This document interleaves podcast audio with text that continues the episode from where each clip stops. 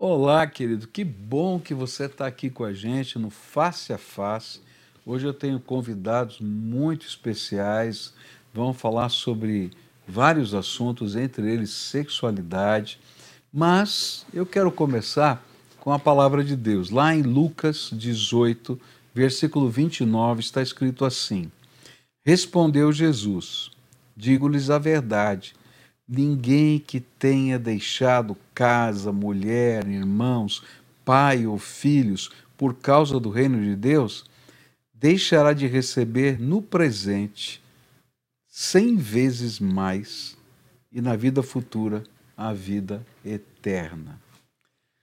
Você já viu algum investimento que dê um retorno de cem vezes o capital aplicado? E ainda tem um bônus. Só Deus dá isso.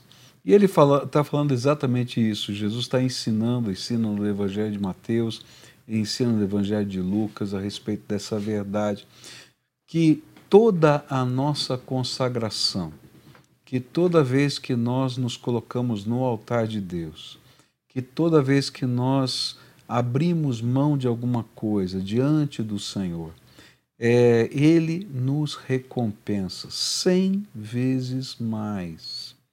E mais ainda, dá um bônus, que é a vida eterna. Não é que a gente compra a vida eterna com essa consagração. Não, Jesus já pagou o preço e nós temos a vida eterna como presente da graça divina.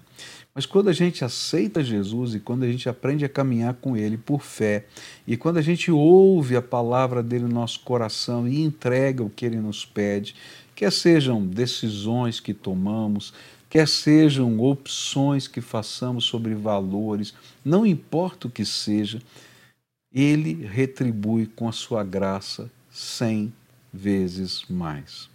Os discípulos, quando estavam vendo aquele é, homem rico que não teve a coragem de abrir mão de tudo para seguir Jesus, eles disseram: e nós que abrimos mão de todas as coisas? E o Senhor então vai dizer exatamente isso a eles: vocês não vão perder a recompensa. A coisa é tão séria, tão séria, que Jesus vai ensinar para a gente que se você der um copo de água a um profeta ou alguém que está servindo a Deus na qualidade de servo do Senhor, você não fica sem recompensa, porque o mesmo presente, galardão ou o bênção que ele dá ao profeta, ele dá àquele que deu o copo d'água. Olha que coisa tremenda é andar com o Senhor. Andar com o Senhor é depender dele para todas as coisas da vida, mas é receber dele orientação e graça todas as coisas da vida. A Bíblia não está dizendo que a gente vai ficar rico. Ela nunca ensinou isso. Ela está dizendo que a abundância da graça de Deus se derrama todos os dias sobre a nossa vida. E mais, a riqueza, segundo o propósito de Deus, tem parâmetros e medidas diferentes, porque o Senhor mesmo ensinou, Jesus ensinou, que Deus decidiu dar àqueles que o amam o seu reino. Então você imagina a riqueza de Deus, a grandeza de Deus, o poder de Deus, e Jesus está dizendo: é disso que eu estou falando, de uma riqueza que vai além da nossa perspectiva humana de poder avaliá-la.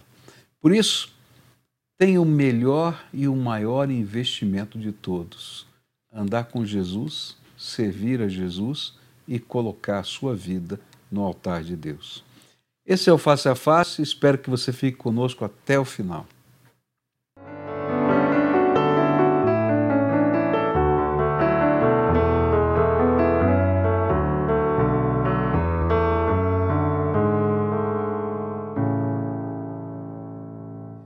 Olá, queridos. Hoje eu estou aqui recebendo a visita de duas pessoas que eu amo muito, que eu admiro muito, que eu tive o privilégio de pastorear, liderar por alguns anos.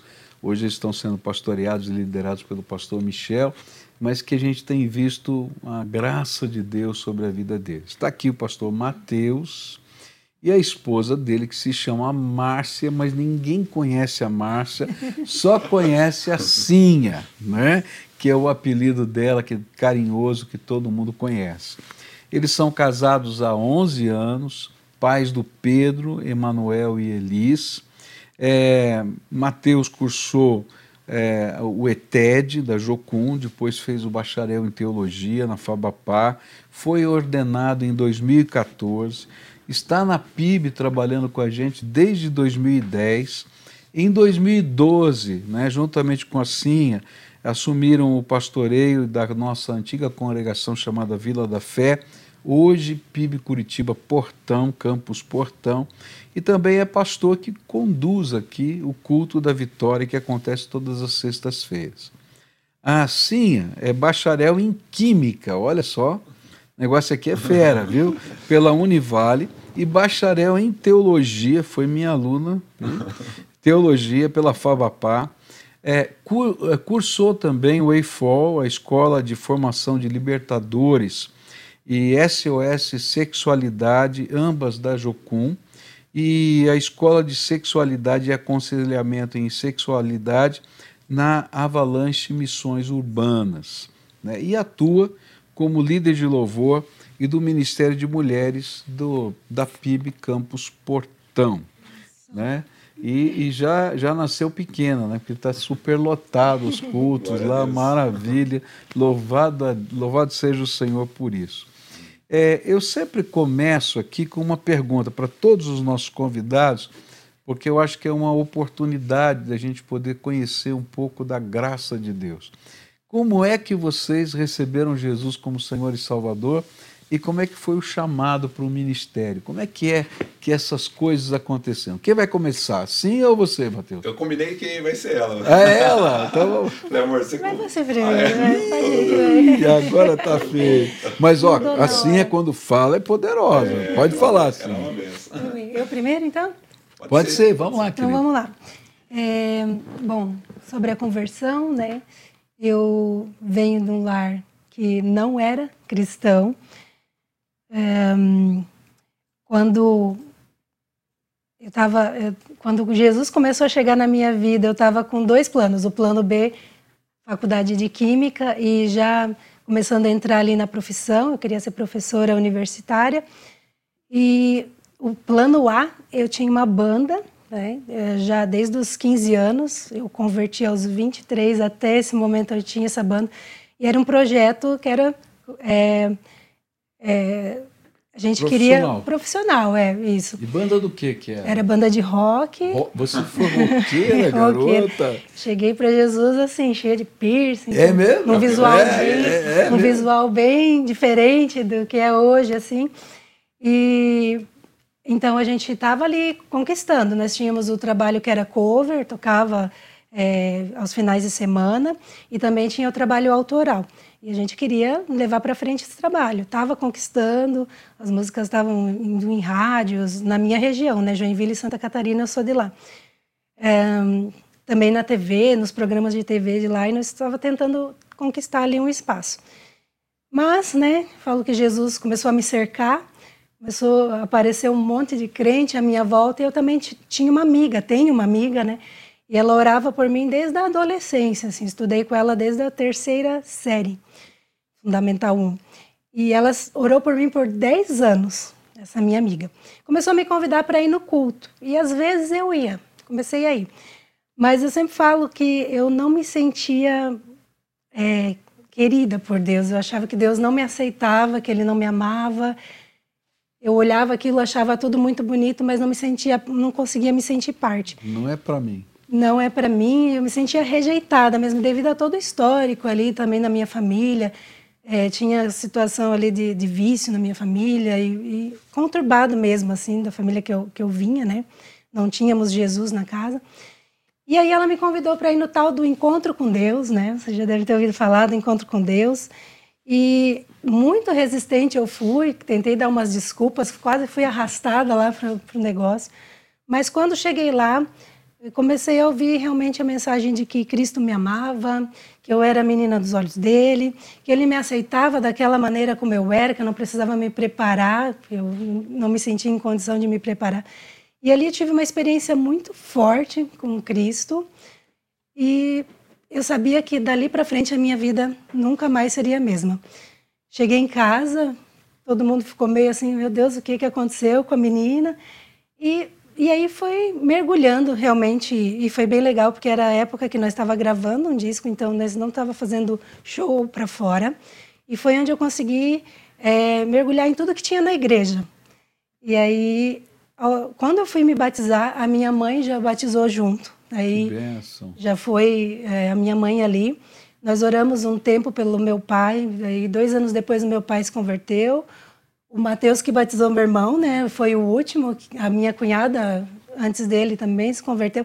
E aí foi a minha família, minhas Aleluia. sobrinhas é, alguns tios, primos também. Foi uma benção, assim mesmo. E você, Matheus? Conta foi. pra gente a tua história. É, eu, eu vim de um, de um, berço cristão, né? Meus pais são pastores no interior de São Paulo. Um beijo, mãe, beijo, pai. Devem estar lá assistindo, né?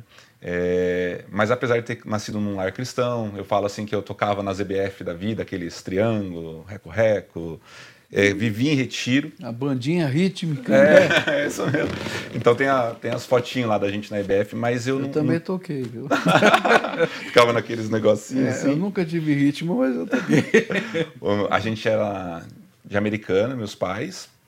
Meu pai de americana, é, meu pai é eleto, então a gente era. A igreja nossa era em Nova Odessa, né? Um trabalho que ele havia plantado da, das igrejas letas lá, uma igreja Bela Vista chamava na época. E a gente cresceu, depois muita coisa aconteceu, mas eu nunca tinha tido um encontro com Jesus, né? Assim, real. Eu tinha Deus dos meus pais, mas eu nunca tinha tido aquele encontro onde Deus falasse no meu coração. E na adolescência, por diversas é, situações é, que a gente passou, eu me desviei, assim, né? Eu tinha um... ia na igreja, tinha alguns amigos, mas a minha vida mesmo era no mundo, né? Então eu falo que tudo que o mundo oferecia, eu consumi né, tudo aquilo que não presta, né, eu estava vivendo aquilo ali, mas eu tinha consciência de que eu estava no caminho errado. Havia algo dentro de mim que falava. E aí, quando a gente estava em Bitinga, já ali por volta dos meus 20 anos, 2009, mais ou menos, eu fiquei muito preocupado, porque eu estava estudando para ser piloto de avião. Né, eu tinha feito já um curso teórico de, de piloto lá em Itápolis, e agora começar a faculdade de ciência da aeronáutica e a gente ia morar numa república na frente da faculdade, lá em Bauru, eu e meu irmão. E quando eu vi aquela república, aí eu ia morar com meu irmão ali, eu falei, ixi, agora eu já estou perdido. Sem a, a, a, presença dos pais, né, sem aquela, aquele contexto, eu falei, agora vai ser uma ladeira abaixo.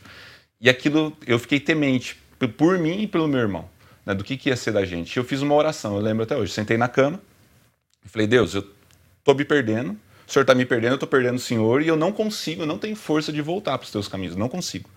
Ou o senhor faz algo na minha vida, ou eu, eu vou me perder.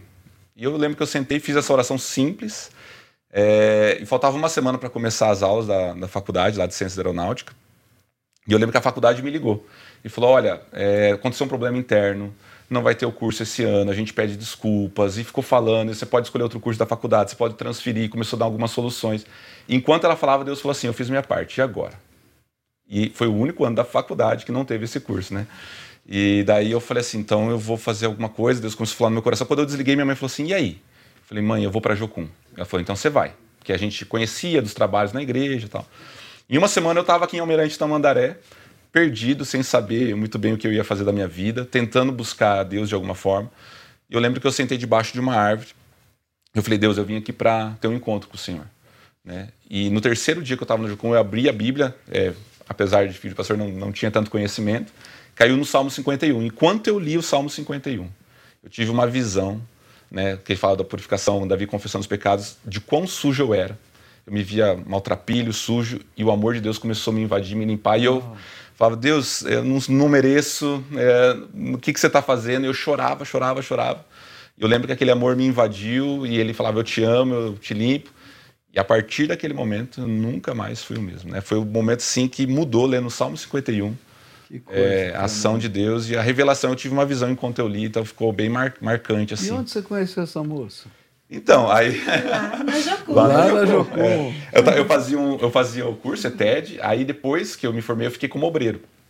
né? Deus já estava falando do meu chamado, né? Daí teve o, o, chamado ali nesse, nesse meio tempo. E aí quando eu estava lá, eu tinha, era um dia, eu tava, tinha limpado uma fossa que tinha dado problema o dia todo, cansado. É, cansado, tava lá de short, chinelo, né? Todo largado. E tava tendo um, um evento lá na, no negócio. Mas eu tinha trabalhado, eu era obreiro, então eu não estava participando do evento. Eu tinha trabalhado durante o dia. E eu lembro que parou um ônibus assim. E aí, de repente, começou a descer um pessoal diferente, e aí eu vi ela descendo do ônibus. E eu tava fazendo aí fora. Ela tava fazendo curso. Fiquei um mês na base. E eu né? falei, meu Deus, que mulher é essa? Oh, é, na hora, assim. e eu lembro que ela entrou, eu lembro da roupa que ela tava, esses dias a gente tava lembrando, né? Ela falou, é verdade. Ela entrou naquele, naquele evento que tava tendo, e eu fui atrás dela para saber, assim... E aí, a partir de lá, eu comecei a fazer café, passava assim onde ela estava tendo aula, assim, ficava olhando. Quando dava intervalo, eu aparecia lá. E você nessa história? Eu, antes de fazer o curso, eu orei e falei: Deus, eu não quero me distrair porque eu estou indo para estudar. E quando eu entrei, o carro entrou na base, assim, eu olhei para o lado, ele tá, eu vi ele. Ele estava sorrindo e eu já achei ele o máximo assim, na hora que eu olhei. Mas a gente ficou amigo ali. É. Pode contar, então, pode, terminar a história? Pode. A gente ficou amigo, mas né, não deu muita é. coisa ali. Né? Aí... É porque depois, assim, conversando com ela, eu falei assim, ah, não sei, essa e menina aí... tem umas regras lá. Tem, né? tem, né? Não pode, isso. Não pode. Isso também. É, é. Isso também. Mas aí lá eu falei assim, ah, eu acho que ela é muito, né... Não sei se é para mim, daí eu também, a gente, né... Tava... Eu achava que ele era muito jovem para mim também, é. ele é três anos mais jovem do que eu, né? Só que a gente trocou o telefone e depois eu fui para um prático no Amazonas, e ela voltou para a cidade dela e a gente foi se falando, assim, e tal...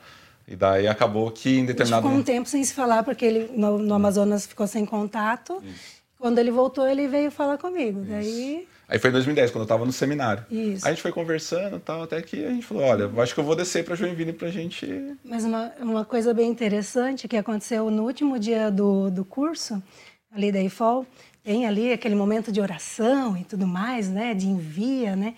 E aí uma mulher veio orar comigo. E ela fez, me deu uma palavra profética mesmo ali. Eu falo, olha, é, quem está buscando relacionamento, confirmação de Deus, não espera muito isso, porque não foi muitas vezes que isso aconteceu na minha vida. Mas ali aconteceu, né? E ela diz, orou assim comigo: é, Deus está colocando no teu ventre um presente que vai vir para somar contigo no ministério e vocês vão ser uma bomba nas mãos do Senhor e, e, assim, assim. E eu entendi que era uma pessoa, que era o meu marido que estava chegando, já estava, né? Deus já vinha falando comigo sobre isso. Mas eu não entendi essa linguagem toda de ventre, de presente. E anotei lá no meu caderno de devocional, que eu tinha o costume de anotar tudo que Deus falava comigo. E depois, olhando, eu falei, nossa, Deus, o Senhor é maravilhoso, né? Porque aí, a primeira vez que ele foi para Joinville, já com a intenção de me ver e da gente conversar, né, melhor, mas assim, de perto e tudo mais, eu fui ver, foram nove meses depois, certinho que deu, e o significado do nome dele é presente de Deus. Uau. Então foi bem legal, assim, eu já sabia então que era a confirmação de Deus. E nessa das... época era MSN, Orkut, é, hoje é, né? tá ficando velho. É, era outro tempo. Era outro tempo. E namoramos à distância, né? Ele aqui e eu lá, né? O MSN ainda não tinha. Hoje tem vídeo chamado, né? MSN lá tinha que ficar lá à noite, né? Para conversar no notebook. é. um recadinho. Mensagem de texto. É. Era... Gente, que coisa boa. E, e agora, queria pegar aqui no assunto que a gente está trabalhando, né?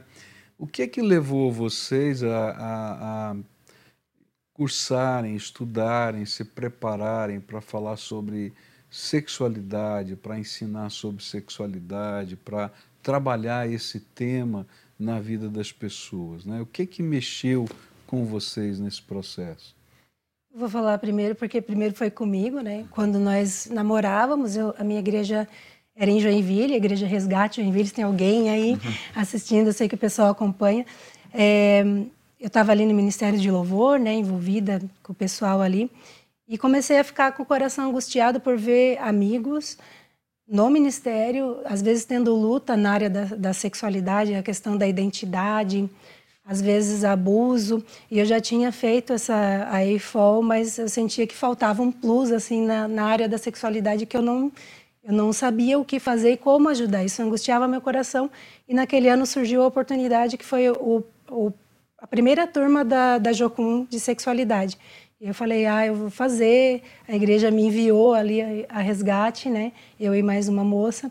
E aí fiz e no ano seguinte aí fui com a Andrea Vargas também pro Avalanche. Fiquei dois meses na base do Avalanche também. E aí desde lá então tento sempre estar tá fazendo leituras. Meu TCC na Fabapar foi nessa área. Eu ajudei aqui no NID, Nova Identidade também, com, com a DAI na época. Então, estou sempre envolvida. E, e, no Ministério de Libertação e Cura também a gente usa muito, né? Então, estou sempre é, buscando estudar nessa área. Essa é a minha... A paixão, minha, tua. É a minha paixão. O é. seu chamado mais... Claro, a música, que isso. você faz isso com prazer, prega muito bem. Já ouvi pregar, graças a Deus. É. Tanto que com o Mateus, quando ele está muito cansado, ele manda a mulher dele pregar.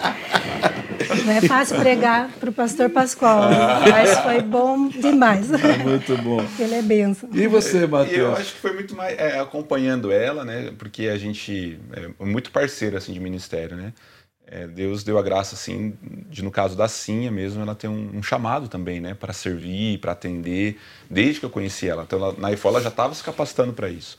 E nessas, tanto quando ela me acompanha, eu acompanho ela, então a gente sempre partilhou muito, né? Então, de ver essas necessidades nos atendimentos. Né? Então a gente atende, a gente então sempre tem ou uma ou outra questão que aborda essa área e nos compartilhares a gente foi aprendendo. Né? Eu fui aprendendo muito ouvindo ela, acompanhando os evangelismos. Eu lembro na época do NID que faziam os evangelismos de rua, é, palestras e tudo mais. Então a gente foi. É, só explicar: o Nova Identidade é um, um ministério que a igreja tem de trabalhar com pessoas que vivem da, do sexo, né, que se prostituem, levando uma nova identidade que Cristo pode dar, né, e, e, e de maneiras às vezes simbólicas, carinhosas, mas levando a palavra de Deus e a transformação, né. É. Na época a gente ia, eu era seminarista aqui, a gente ia toda semana no passeio público evangelizar as garotas de programa à tarde ali entre outros trabalhos né, que a gente fazia. Então. E daí, acompanhando ela, assim, a gente foi sendo, acho que, encorajado, né? As portas foram se abrindo né, de Deus para falar sobre o assunto. E aí a gente foi na graça de Deus, né, compartilhando. Mas eu digo também, assim, que eu acho que foi muito graça, porque eu também tive as minhas lutas nessa área, né? Então, eu busquei em Deus, né, é, a graça dele, vencer nessas áreas e pela graça dele a gente pôde superar, pôde vencer. Então hoje a gente pode falar também do que a gente já viveu então, e daquilo que Deus pôde fazer na nossa vida. Então né? vamos ser assim bem objetivo e prático aqui, porque o povo que está tá aí está querendo saber. Bom, tá. o que, que, é isso? Tá? Então você falou quais são as áreas, vamos dizer assim, dessa, desse aconselhamento, dessa ajuda que são mais mais necessárias. Você falou sobre a questão de identidade no sentido de pessoas que estão dizendo, bom, será que eu sou homem, sou mulher isso e assim mesmo. por diante. Uhum. É, na área, por exemplo, de pornografia, isso. é isso. O que mais? Vícios. Vícios é, é, uma das coisas que mais aparecem também. Isso. É compulsão, e... né? Que às vezes a pessoa tem algum tipo de compulsão sexual nessa área. Tem pessoas que se machucam, se autofragelam, inclusive com, com relação à sexualidade. Então, tem determinadas compulsões e como rejeitam aquilo depois, sentem culpa, vão lá e se machucam, se cortam, não é? na sua genitália, na sua, em vários lugares. Então, assim, tem vários diferentes tipos né, de, de expressões. Né?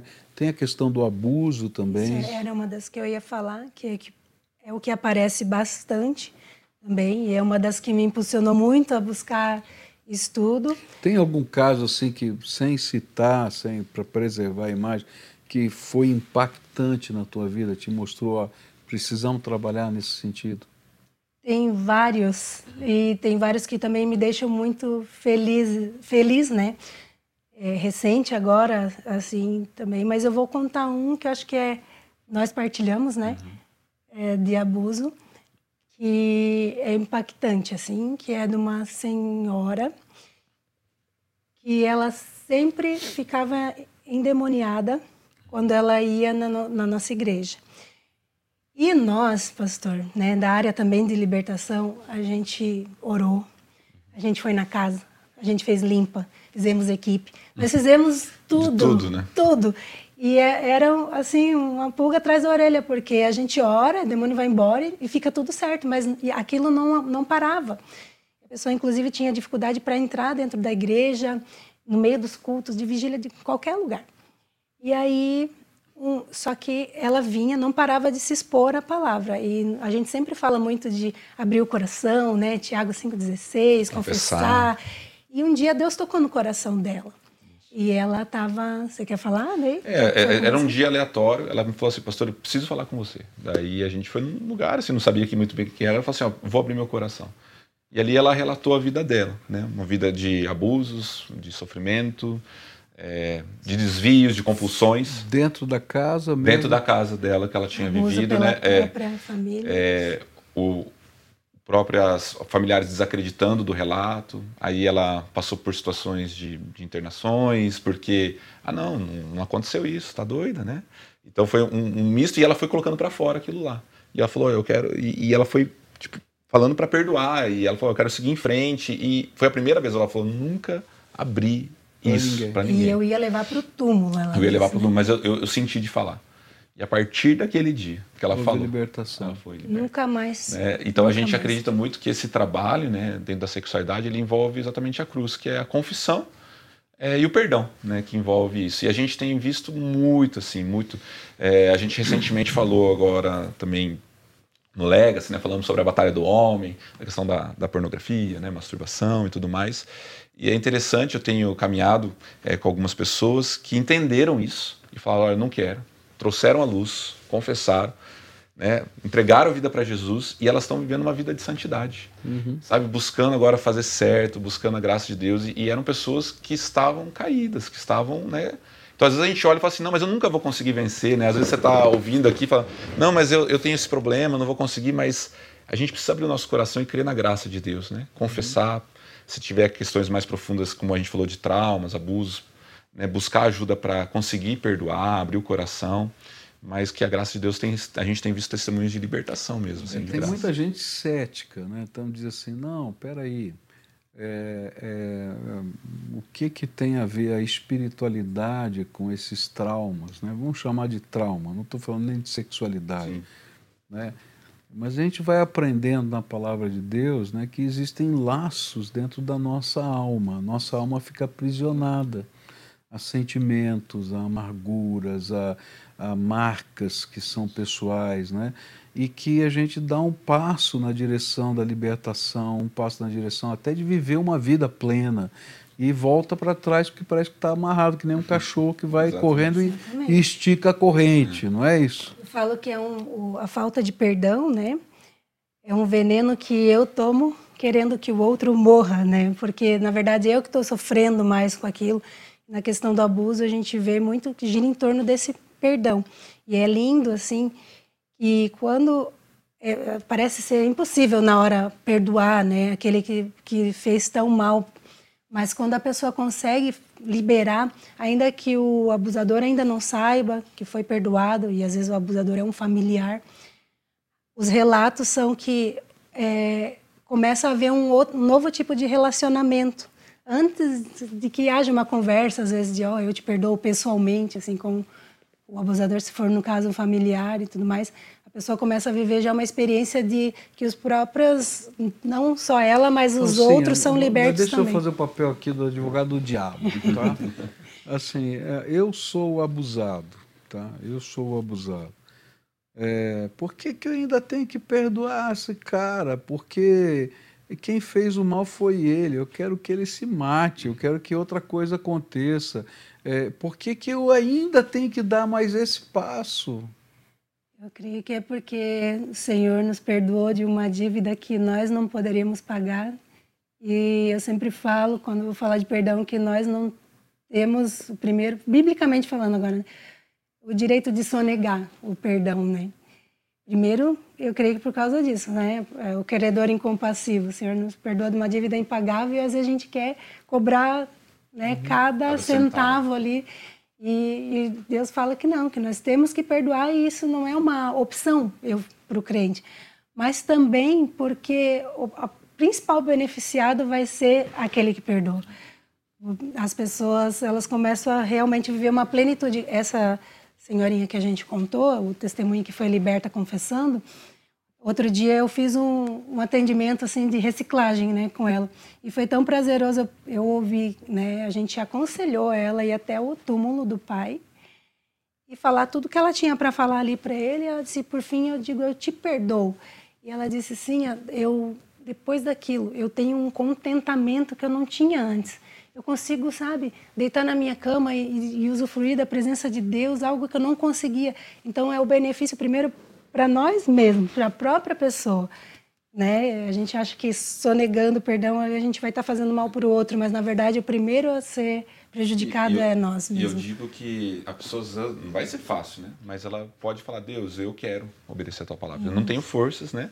É, meu coração, mas eu, eu quero, por fé, pela fé, pela fé liberar essa pessoa do meu coração. Então eu falo assim que às vezes a primeira declaração não é que você vai sentir, não é um sentimento, né, que vai vir. Um sentimento é esse, eu quero que ele morra, eu quero que, né, eu não quero liberar isso aí. Mas não, quando a gente fala pior, por decisão, é pior que às vezes a pessoa já está até morta, mas o sentimento é. continua aprisionando a gente, né? Exatamente. Então agora uma das coisas que me, me chama a atenção é que é, é, o perdão é eu estou carregando sozinho um peso. Quando eu me libero desse peso, eu coloco na cruz. Então esse esse perdão, vamos dizer assim, esse sentimento que está me corroendo, eu digo ok, eu não consigo carregar, eu vou entregar para o Senhor. Uhum. O que o Senhor vai fazer com ele? O problema é teu e eu vou viver livre, vou poder viver com as pessoas e tudo mais. E aí o Senhor carrega o nosso peso, né? E aí eu posso viver em paz. Agora, enquanto eu estiver carregando o peso, eu fico doente, eu fico amargurado, eu fico. Né? E às vezes até abro portas para que o inimigo me aprisione em outras áreas da vida. Né? E às vezes então vem realmente desvios na, na nossa conduta, menos-valia, tanta coisa que vem sobre o nosso coração. É. Mas quando a gente consegue deixar Jesus carregar o peso? Ele não somente nos perdoa, mas ele carrega o peso da amargura que estava dentro do nosso coração, da ofensa que também nos feita, foi nos feita, e a gente deixa lá com ele. E a gente segue a vida, louvado seja Deus, estou bem. Né? É, e a gente tem também relatos assim, de milagres de Deus em casamentos, né? onde teve situações né, complicadas que envolvem a sexualidade, às vezes uma traição, às vezes questões né, que estão vivendo ali. E quando há uma confissão, perdão, né, é, como Deus restaura o casamento, como Deus, porque assim, já já já está ali, né, ponto às vezes de, de se romper, de separar, mas quando Deus intervém e há a confissão, há o perdão, há o tratar de Deus, a gente tem visto milagres assim de restauração, de Deus, né, é, abençoando lares, essas pessoas testemunham depois da graça de Deus, do milagre de Deus. Então, se você está ouvindo, né, e está pensando na tua vida, sabe, busca Jesus, busca colocar essas questões na cruz e deixa Deus fazer, porque a gente crê, a gente tem visto, né, o agir de Deus assim, fazendo milagres mesmo. Eu vou ter que chamar os nossos patrocinadores agora, mas eu vou deixar aqui no ar, porque eu quero tratar, começar o segundo bloco agora. É, eu quero tratar sobre pornografia, tá? E como isso hoje está é, sorrateiramente em todas as casas, quase todas as casas, né? E, e, desde o garotinho, garotinha, até o mais velho, né? É, eu, eu, acompanhei um caso de um cara de mais de 80 anos com problema de pornografia. Então, assim, você tem de tudo nesse contexto. Então, a gente volta falando sobre pornografia. Queria que você ouvisse a mensagem dos nossos patrocinadores e hoje eu queria agradecer, antes de entrarem, os nossos patrocinadores no Master Pizza, que vai patrocinar para a gente aqui o nosso jantar depois, com toda a equipe que está aqui. Parceira nossa aí, o pessoal do Master Pizza, parceiro nosso. Muito obrigado pelo carinho, viu, de vocês, de estar tá sempre junto aí com a gente, tá? Vamos então para os nossos patrocinadores.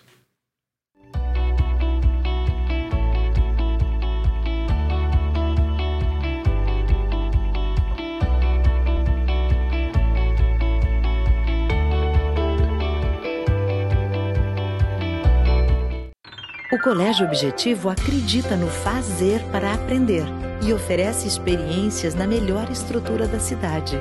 Aprender é verbo, é ação e ensinar é objetivo. Matricule seu filho.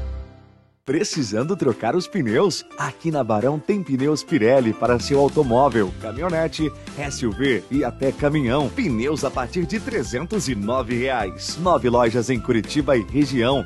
Pirelli é na Barão.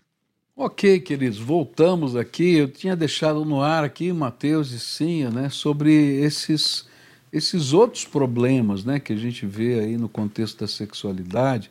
E eu queria começar com a pornografia. Depois vamos falar um pouquinho de crimes nessa área também, tá? E que às vezes a gente acha que está longe da gente, mas está aqui, né? Está em casa, como a maioria dos abusos, né, de crianças, é, de adolescentes acontece dentro de casa, gente, com parentes ou com pessoas muito amigas. Então fique esperto, cuida bem dos seus filhos, tá? Cuide bem, porque às vezes as coisas estão acontecendo e a gente está achando que é na casa do vizinho, mas está acontecendo dentro de casa. Vamos falar um pouquinho de pornografia. Pastor, eu acredito sim que hoje ela existe uma pornografia lista que é uma porta de entrada hoje no, no lar, seja do lar cristão, né, é, e dos lares assim, que é aquela que está na série, né, que está às vezes na novela, que é aquela coisa assim meio que não é explícita, aquela coisa né, de, daquela está escancarado, mas que gera o desejo, que gera a vontade de ir para coisas mais pesadas. Então eu digo como homem tem séries que eu não posso ver. Não tem, eu, de eu começar a assistir, né, a gente conversa sobre isso, e lá no primeiro episódio começar a ver, falar, oh, isso aqui não é para mim, é algo que que gera no meu coração algo que pode me levar para outras coisas, né?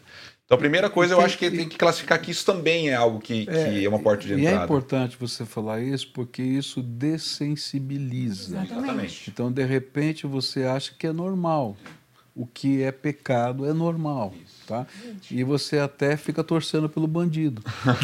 é, é, é. torcendo para ficar não com o marido, mas pelo. É. então, isso, isso é uma coisa que eu sempre alerto os homens que eu acho que tem que cortar na raiz. Então, assim, eu, eu decidi na minha vida que você tem programas, filmes ou séries que, que, que tem muito muito disso ou que geram algo no meu coração, eu corto na, naquele momento, eu, eu não é para mim. Por quê? Porque depois isso vai abrir uma porta no meu coração para que eu possa acessar essa pornografia que hoje está muito acessível, né? Está no celular, está é, quando vem aqueles spams ou quando vem um, um, um anúncio. Eu digo que, né, eu conheço colegas que lutam desde o Instagram, por quê? TikTok, porque você entra lá e tem, né, tem aquela coisa que eu digo que é a pornografia lícita, que não é nada explícito, mas que gera no coração do homem o desejo para ir para masturbação, para ir para lascívia, para imoralidade. Então, primeiro eu, eu tiraria isso, né? Esse, esse gatilho, eu, né? Eu faria aqui o parênteses, não só o homem. Ah, sim, isso. Porque tem séries que são feitas hoje para mulher, é, livros, literatura, né, 50 tons de cinza e por aí, que é para alcançar a mulher para que ela seja levada para isso. Né? Antigamente via-se muita isso. pornografia voltada para homem, que é mais visual, então só o ato em si ali estava tudo certo. E agora tem sido produzido lados, né? com a historinha romântica, essa coisa que a mulher gosta. E eu tenho visto uns dados, não sei se são é, verdadeiros, mas que as mulheres têm consumido mais pornografia que os homens, inclusive. Sim, hoje, é verdade. É isso, verdade. Verdade. Uhum. E os assédios são mais fortes hoje da parte das mulheres do que dos homens. Isso está claro, acho. então, mas é assim... é interessante, né? Porque é, se nós pegarmos um período curto histórico, 60, 70 anos atrás, como era na TV, era um escândalo, né? O Elvis era um escândalo com sua roupa comprida lá, só o rebolado dele ali já era um escândalo. Nós não via né, o que a gente vê hoje, mas a pornografia é, e essa questão de, dos olhos mesmo para o nu, é, ela é um vício, vício como da droga, né, atua no nosso organismo. Então sempre é algo que vai pedindo mais. E a indústria pornográfica sabe disso. E precisa sempre então estar tá crescendo o exagero, o nível, né, da, de peso ah, das hoje coisas. tem uma campanha, por incrível que pareça, gente, campanha é, por órgãos é, internacionais, inclusive, para ter uma ideia de, de sensibilizar as pessoas para permitir a pedofilia, gente. É uma vergonha isso, tá?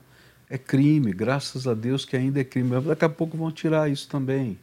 Tá? Porque dizendo, não, se a pessoa foi, foi uma relação de uma criança com um adulto consensual. O que, que é consensual, meu? Eu não entendo, eu fico irado com isso. É, a gente tem filhos, a gente que tem filhos, é, a gente cuida, zela o que eles estão consumindo, é o que, né, a gente sempre está acompanhando e a gente vê a inocência é, de sete anos ali, eu vou fazer oito agora, é, eles veem um beijo, né? Eles ficam, eles ficam todos envergonhados com um beijinho. Às vezes a gente vai se beijar, né? Eles vêm, grudam, ficam um pouco com ciúmes ali, porque tem uma inocência na criança. Então, como é que pode né, dizer que é né? consensual né? se é, é uma inocência que é roubada delas? Então, é, tem que ter esse cuidado. E eu digo, né, para as famílias, para quem está nos assistindo, que há meios, né? Então hoje eu, não tenho vergonha de falar. No meu celular eu tenho um bloqueador de conteúdo, né? Então ele, se ele vê alguma coisa suspeita, às vezes nem é nada, mas só dele imaginar ou ele faz ali a leitura, ele bloqueia aquele conteúdo e está tudo bem. Eu, eu, lido bem com isso, já uso há anos já esse bloqueador de conteúdo. E na, na TV de casa, quem tem a senha é a senha. Então, se eu quero assistir um filme de guerra, alguma coisa assim, um pouco mais é, de sangue mesmo, assim, de filme né, de homem, é, é ela que tem que liberar. É ela que tem que liberar, né? Ela que tem a senha, eu não tenho acesso. Por quê? Porque é uma cerca para mim. Né? Uma, é um cuidado com a minha vida. E é, um uma cuidado... coisa consensual. É uma coisa consensual. Então, assim, tá. tá... Então, a gente foi para pornografia, né? E, e vamos falar um pouquinho sobre alguns desvios da sexualidade que chegam a ser mais graves e que estão aí no nosso contexto. Né? É, quais são eles que a gente poder, poderia citar? É, quando eu estudei, a Andréa Vargas ela separa, né? Pornografia é o nível 1, que ela diz que é o nível igreja, né? Tem misericórdia, né? Mas tem alguns ali ainda junto com a pornografia, que é masturbação, essa, essa fantasia, né? E aí, quando começa esse vício né, a se intensificar, pedir uma droga mais pesada, né, sai da, da maconha para ir para hum. cocaína, né, vamos colocar assim, é, tem o froteurismo, o voyeurismo, que isso ah, começa a entrar. Que explicar tudo. Vamos lá. Que falou o, é, o voyeurismo é a pessoa que ela tem o prazer em espiar. Às vezes você mora né, num condomínio e nem cara sabe. Tá de binóculo ali. Tem olhando. um cara só esperando alguém e a, e a, a pira dele é essa, é o espiar, conseguir alguém que ele consiga espiar e ali ele faz daí o que ele quiser ali com o que ele está espiando, né? Mas é um crime já, né? Você está observando a vida alheia. O froteurismo, que é a pessoa que vai para o ônibus para poder, né, ficar ali esperando alguma mulher para ficar perto e tudo mais. Isso também já é nível crime. E aí os nível os níveis 3 ali já é pedofilia. E esse, é... esse problema, por exemplo, que você citou, no metrô de São Paulo é uma das grandes dos grandes complicadores ali, né? Complicadores e existem leis agora, né?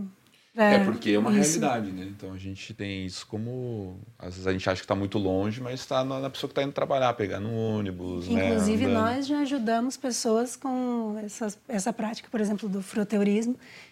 E que Jesus derrama graça e que a gente vê que a pessoa está uma bênção. E, então, né, a gente crê muito na restauração também de todas essas coisas. Crimes e, também e é. E a gente acha também assim, né? A gente vê lá ah, o, médico lá que, né? Hoje tem tantos relatos, né? E denúncias e tudo mais.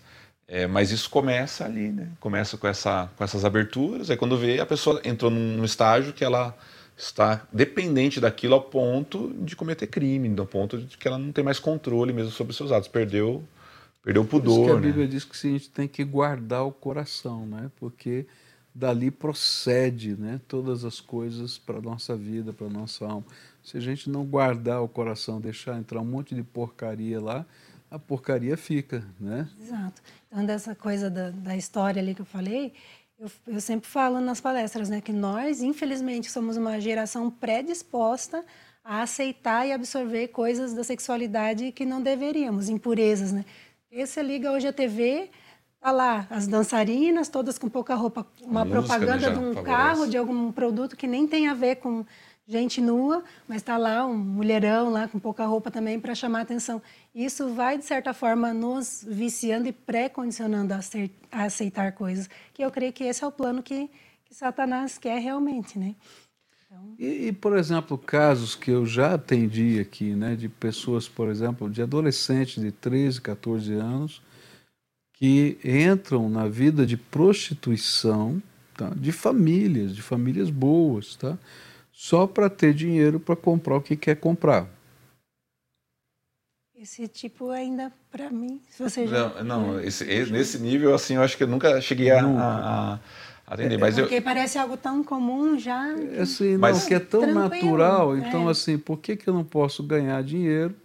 É porque tá... assim, eu já eu já já namoro assim, eu já vivo assim hum. com 13, Exato. 14 anos. Então agora eu vou ganhar dinheiro para poder ir no shopping e fazer o que eu quiser, entendeu? Não é tão aceitável. É tão aceitável que normal. É, por que não?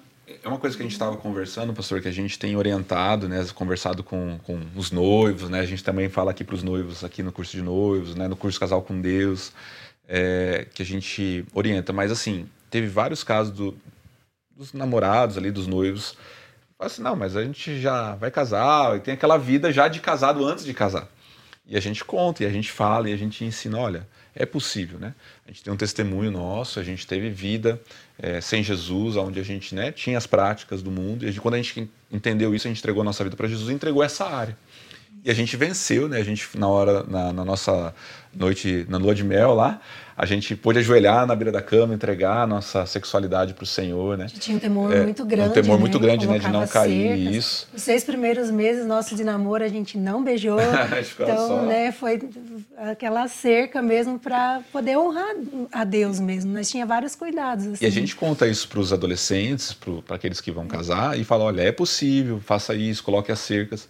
E a gente tem testemunhos, né? A gente tem um testemunho agora de um casal missionário que a gente orientou, né? que estava difícil ali as lutas, mas eles entenderam e eles puderam também entregar a vida deles, né? Depois do casamento, a vida sexual, e hoje estão uma benção, missionários, né? Aqui da PIB, estão lá no Amazonas. Então é possível. Então, às vezes, o pai, a mãe, o adolescente fala assim: não, mas é assim, não, isso aí é coisa do passado.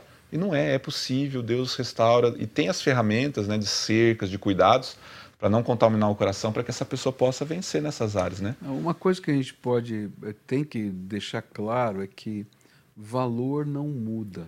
O valor não depende de cultura, nem de época, uhum. nem de geografia, tá? Ele depende dos propósitos de Deus para a nossa vida. Então, quando a Bíblia ensina um determinado valor, porque tem uma bênção embutida naquele valor. E quando a gente abre mão desse valor, a gente está abrindo mão da bênção de Deus, da graça do Senhor, que é o melhor para a nossa vida. Então, quando a Bíblia ensina sobre sexualidade, quando a Bíblia ensina sobre família, quando a Bíblia ensina sobre como administrar nossos recursos financeiros, quando a Bíblia ensina valores, tá? tem bênçãos de Deus embutidas dentro dela. E quando a gente quebra esses valores, tem desgraça que vem para a nossa vida, tem pesos que vêm. E a gente vai carregar os pesos da nossa vida. Então a gente tem que aprender a, a honrar a Deus tá? em todas as áreas. Por isso que Paulo fala lá em Romanos, né? que a gente não pode se conformar com esse mundo, mas ter a nossa mente renovada pelo Espírito Santo de Deus. E esse é o verdadeiro culto que agrada a Deus a mente renovada pelos valores de Deus no dia a dia da nossa vida. Então, todo mundo faz, mas eu não faço porque eu tenho coisa melhor para fazer.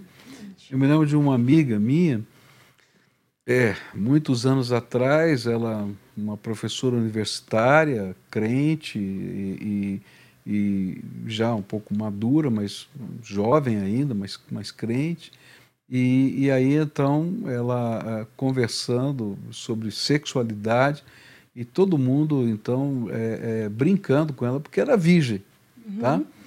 E aí fizeram a maior gozação, a maior brincadeira. E aí então ela foi muito sábia, Deus lhe deu sabedoria e disse assim: Vocês falam tanto de liberdade, me deem a liberdade de dedicar a minha sexualidade para a pessoa que eu vou amar. Olha só. Que lindo. Me dê essa liberdade. Uhum. Então, para que, que eu tenho que seguir você desse jeito? Eu quero fazer assim. Me dê essa liberdade. Já que você fala tanto em liberdade, porque na verdade a pressão é tão grande para que a gente não tenha liberdade, né? Ou como Carson vai dizer, né? naquele livro A Intolerância da Tolerância, né? ele vai dizer que é justamente isso. Né? Na, no, no título da tolerância, você se torna intolerante com o outro porque ele não segue a, o seu tipo de tolerância. Né? Que nós temos visto muito hoje. Né? E é, isso é o que tem mais por aí. Né? Uhum. Então a gente está dizendo aqui, ó, olha com carinho isso, porque é valor de Deus para a minha vida, para a sua vida, para a vida de todo ser humano, é bênção de Deus. Lembra é, disso. E o que a gente, a gente observa é né, isso. Né, é, o que a gente, a gente observa é que as pessoas colhem essa benção, né? Exatamente. Eles, eles nunca se arrependeram de se guardar, de buscar viver em santidade. Pelo contrário, essas pessoas elas podem testemunhar da graça e da bênção de Deus, desse valor, né? Quando a gente busca cumprir os valores do, do reino, né? Então é muito interessante essa. E depois aquilo que você falou do vício é uma verdade. Por exemplo, eu, eu, eu conheci uma pessoa viciada em sexo, tá? É, tudo que você pode imaginar que possa existir na sua sexualidade, na sexualidade humana, ele já experimentou, já viveu. E, e um cara escravo, completamente escravo, completamente escravo. E, e, Deus fez uma obra tão bonita. Outro dia, ele, ele é um obreiro hoje, e de uma outra igreja, e ele me encontrou, me deu um abraço, falou: que coisa maravilhosa é a gente ser livre, porque eu acompanhei um pedaço da vida dele, né? Ele disse: Eu sou livre, pastor, eu sou livre. Casado, com família linda. Falou, eu sou livre, eu sou livre. Eu era escravo e não sabia. A palavra fala que nós somos escravos de tudo aquilo que nos domina, e o vício domina a pessoa.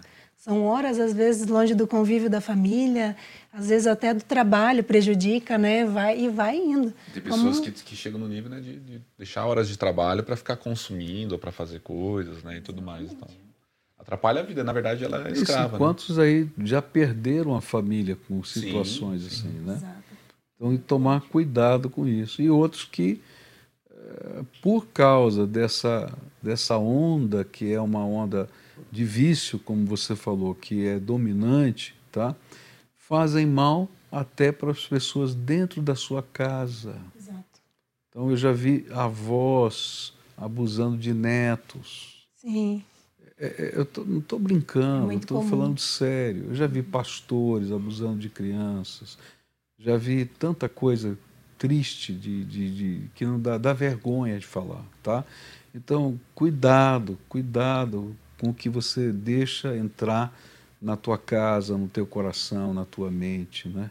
Porque relatos de, às vezes, pessoa que está lá no nível 3, né, que a gente fala, a pessoa ela nunca imaginou que ela chegaria ali. Ela fala, ah, eu vou só ver uma pornografiazinha aqui, não dá nada, né? Vou só ter esse contato. Mas aí, bem como né, a droga, ou vai pedir mais frequência ou mais peso. Então, ela nunca se imaginou que ela ia chegar às vezes a ser um abusador, chegar nesse nível. Mas é a questão do, realmente do vício, que vai pedindo mais quantidade, mais frequência e ela chega às vezes numa situação assim. É aquele relato né, da pessoa que ela jamais se imaginou né, é, fazer algo desse tipo, mas um dia ela teve contato meio que né, com, Sem querer. com uma pornografia infantil, né, com pedofilia. E esses aí ele, links esses links ele, ele acabou entrando nisso. Era um obreiro, né? É, e aquilo abriu aquela brecha e ele se viu preso naquilo que ele havia consumido, naquele sentimento. E isso foi uma tortura para ele, né? Ele veio Sabia depois, né? Era... Esse é um relato que a gente, a gente ouviu.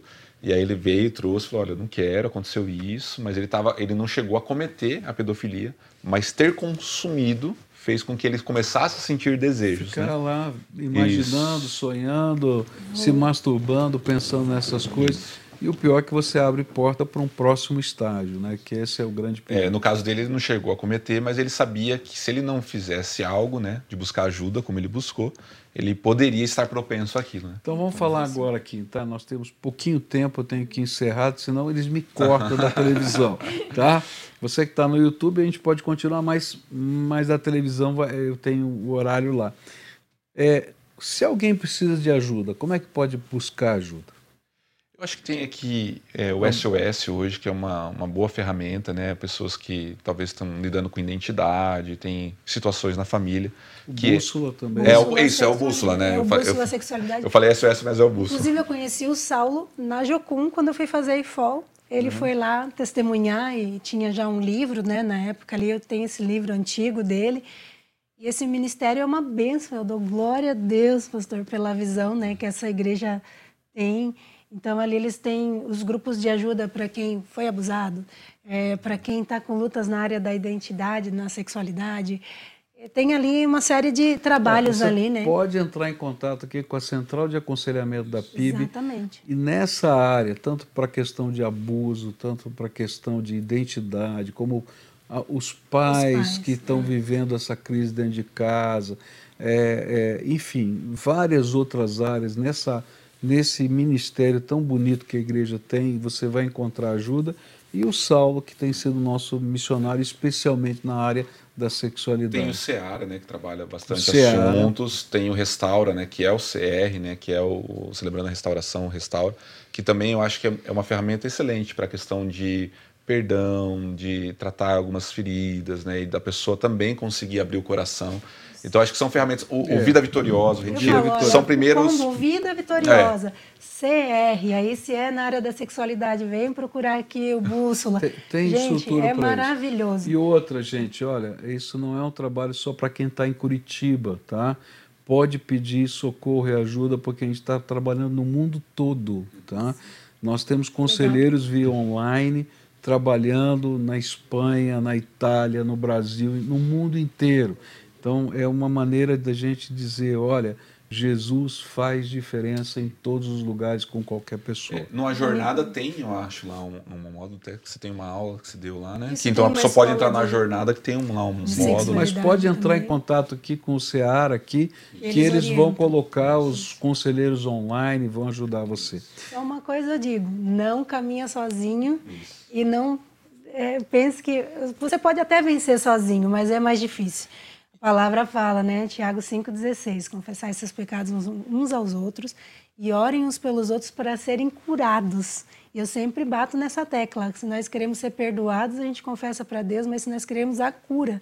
E nessa área a gente precisa de cura. Do abuso precisa de cura, da sexualidade precisa de cura. Então, assim, Vem para um conselheiro, vem para os pastores, né? O pastor que é do seu ministério. A gente ouve relatos de pessoas que vão falar com o seu líder de célula, né? E é uma bênção, né? Às vezes abre o coração. Gente, eu tenho que terminar, senão vamos mandar embora já. Queridos, que pena, o tempo acabou, dá para a gente falar mais uma hora sobre esse assunto, mas esse aqui foi o Face a Face. Obrigado, sim, obrigado, Mateus. Obrigado por estarem aqui conosco. Eu espero que Deus abençoe a sua vida. Se precisa de ajuda, pede socorro. Deus tem graça para você.